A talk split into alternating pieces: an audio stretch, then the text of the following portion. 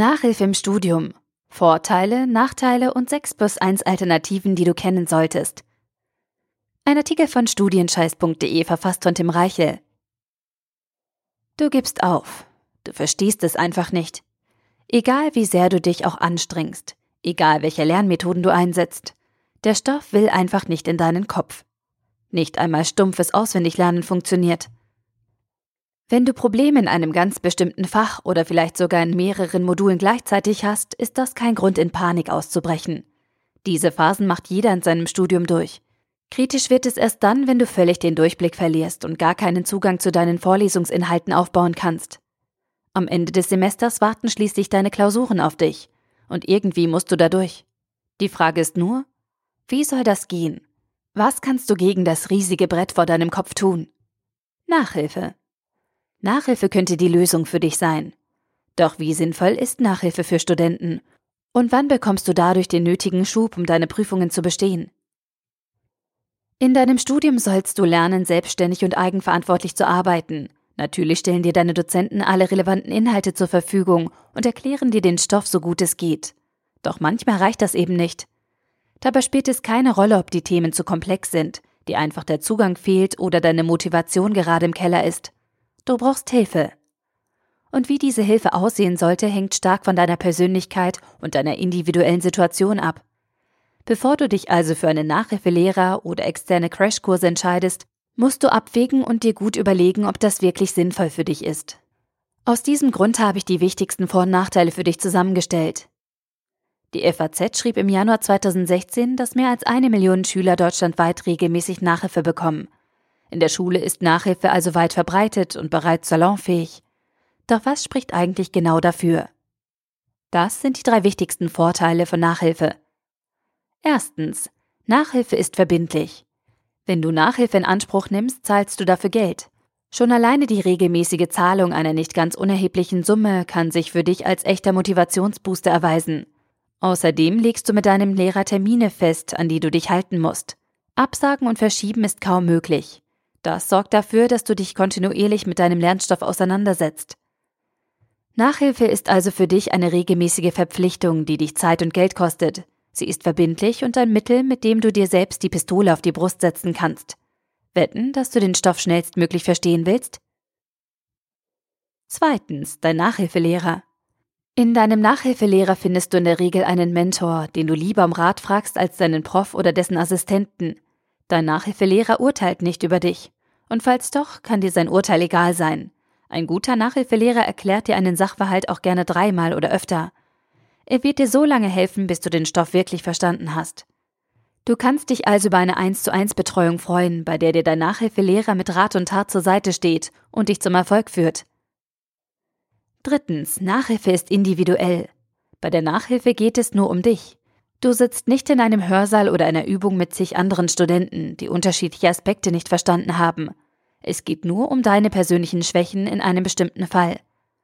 Du musst dir nicht anhören, was deine Kommilitonen nicht können, sondern darfst ganz egoistisch mit Hilfe deines Nachhilfelehrers nur an dir selbst arbeiten. Auch wenn die Vorteile von Nachhilfe klar auf der Hand liegen, darfst du die negativen Seiten bei deiner Entscheidung nicht außer Acht lassen. Das sind die drei größten Nachteile von Nachhilfe. Erstens. Nachhilfe hilft nur punktuell. Nachhilfe unterstützt dich immer nur bei einem speziellen fachlichen Problem. Wenn du hingegen nicht motiviert bist oder deine Lernplanung Mist war, brauchst du andere Unterstützung. Du brauchst dann strategische Beratung, die dir langfristig und nachhaltig weiterhilft. Dafür ist die Studienberatung an der Uni, Mentorenprogramme oder auch psychologischen Beratungseinrichtungen besser geeignet. Zweitens, Nachhilfe ist teuer. Auch wenn das Loch in deinem Portemonnaie, welches die Nachhilfe reißt, für eine gewisse Verbindlichkeit sorgt, darfst du die Kosten von Nachhilfe nicht unterschätzen. Diese können je nach Fach, Region sowie Können und Beliebtheit deines Lehrers sehr stark variieren. Besonders Einzelnachhilfe für Studienfächer kann beim professionellen Nachhilfelehrer richtig teuer werden.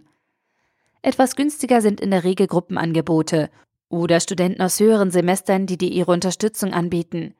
Hier findest du Angebote für Einzelstunden, die bei ca. 15 Euro losgehen. Das ist aber eher das untere Ende der Fahnenstange. Drittens, Nachhilfe täuscht Sicherheit vor. Nachhilfe allein reicht nicht. Wenn du ein oder zweimal in der Woche für ein paar Minuten Unterstützung beim Lernen bekommst, reicht das nicht aus, um erfolgreich im Studium zu sein.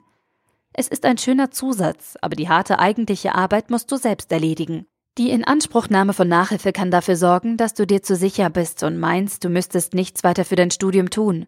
Und diese Einstellung ist gefährlich.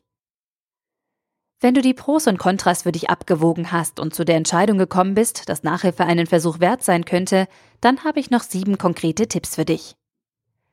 Study Help. Auf studyhelp.de findest du Intensivkurse für Studenten und Abiturienten zu bestimmten Themen in deiner Stadt und näheren Umgebung. Auf dem entsprechenden YouTube-Channel findest du viele nützliche Erklärvideos, die dir bei konkreten Problemen weiterhelfen. StudyBees StudyBees bietet verschiedene Crashkurse an deinem Standort und eine offene Vermittlungsplattform für Nachhilfelehre an. The Simple Club The Simple Club zeigt dir Lernvideos zu diversen Themen und bietet übersichtliche Crashkurse an. Das meiste von diesem Angebot richtet sich allerdings an Schüler. Vielleicht als Wiederauffrischung interessant? Sofatutor. Bei sofatutor.de gibt es auch Lernvideos. Und zwar vornehmlich für die Bereiche Ingenieurwissenschaften, Wirtschaftswissenschaften, Rechtswissenschaften, Naturwissenschaften, Geisteswissenschaften, Medizin und Mathematik. Studienkreis.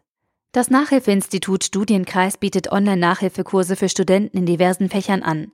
Dabei kannst du aus verschiedenen Buchungsoptionen, von der Einmalhilfe bis hin zum Abo, frei auswählen. Lecturio. Lecturio hat professionelle Lernvideos und Videokurse für dich im Angebot, insbesondere zu den Fachbereichen Jura, Wirtschaftswissenschaften, Medizin und Programmieren. Schwarzes Brett. Letztendlich und ohne großes digitales Tamtam kannst du dir deine Nachhilfelehre auch über den traditionellen Weg suchen. Am schwarzen Brett deiner Hochschule findest du viele Angebote von erfahrenen Kommilitonen und professionellen Dienstleistern, die dir ihre Hilfe anbieten. Fazit. Nachhilfe kann dir richtig gut tun und deine Leistungen im Studium deutlich verbessern. Sie kann aber auch ein Reinfall sein und dich ausbremsen. Nur mit einem wirklich konkreten sachlichen Problem lohnt es sich für dich, deine Zeit und dein Geld in Nachhilfe zu investieren. Du solltest dich also fragen, an welcher Stelle du tatsächlich Hilfe brauchst und ob du dir nicht selbst oder jemand anderes, Kommilitonen, Tutoren, Professoren, Studienberater zur Seite stehen kann. Nachhilfe ist kein Wundermittel für Probleme im Studium. Besonders dann nicht, wenn diese Probleme mit deiner Organisation, Lernstrategie oder Motivation zu tun haben. Wenn du das begriffen hast und Nachhilfe bei fachlichen Schwierigkeiten gezielt einsetzt, bist du genau auf dem richtigen Weg. Der Artikel wurde gesprochen von Priya, Vorleserin bei Narando.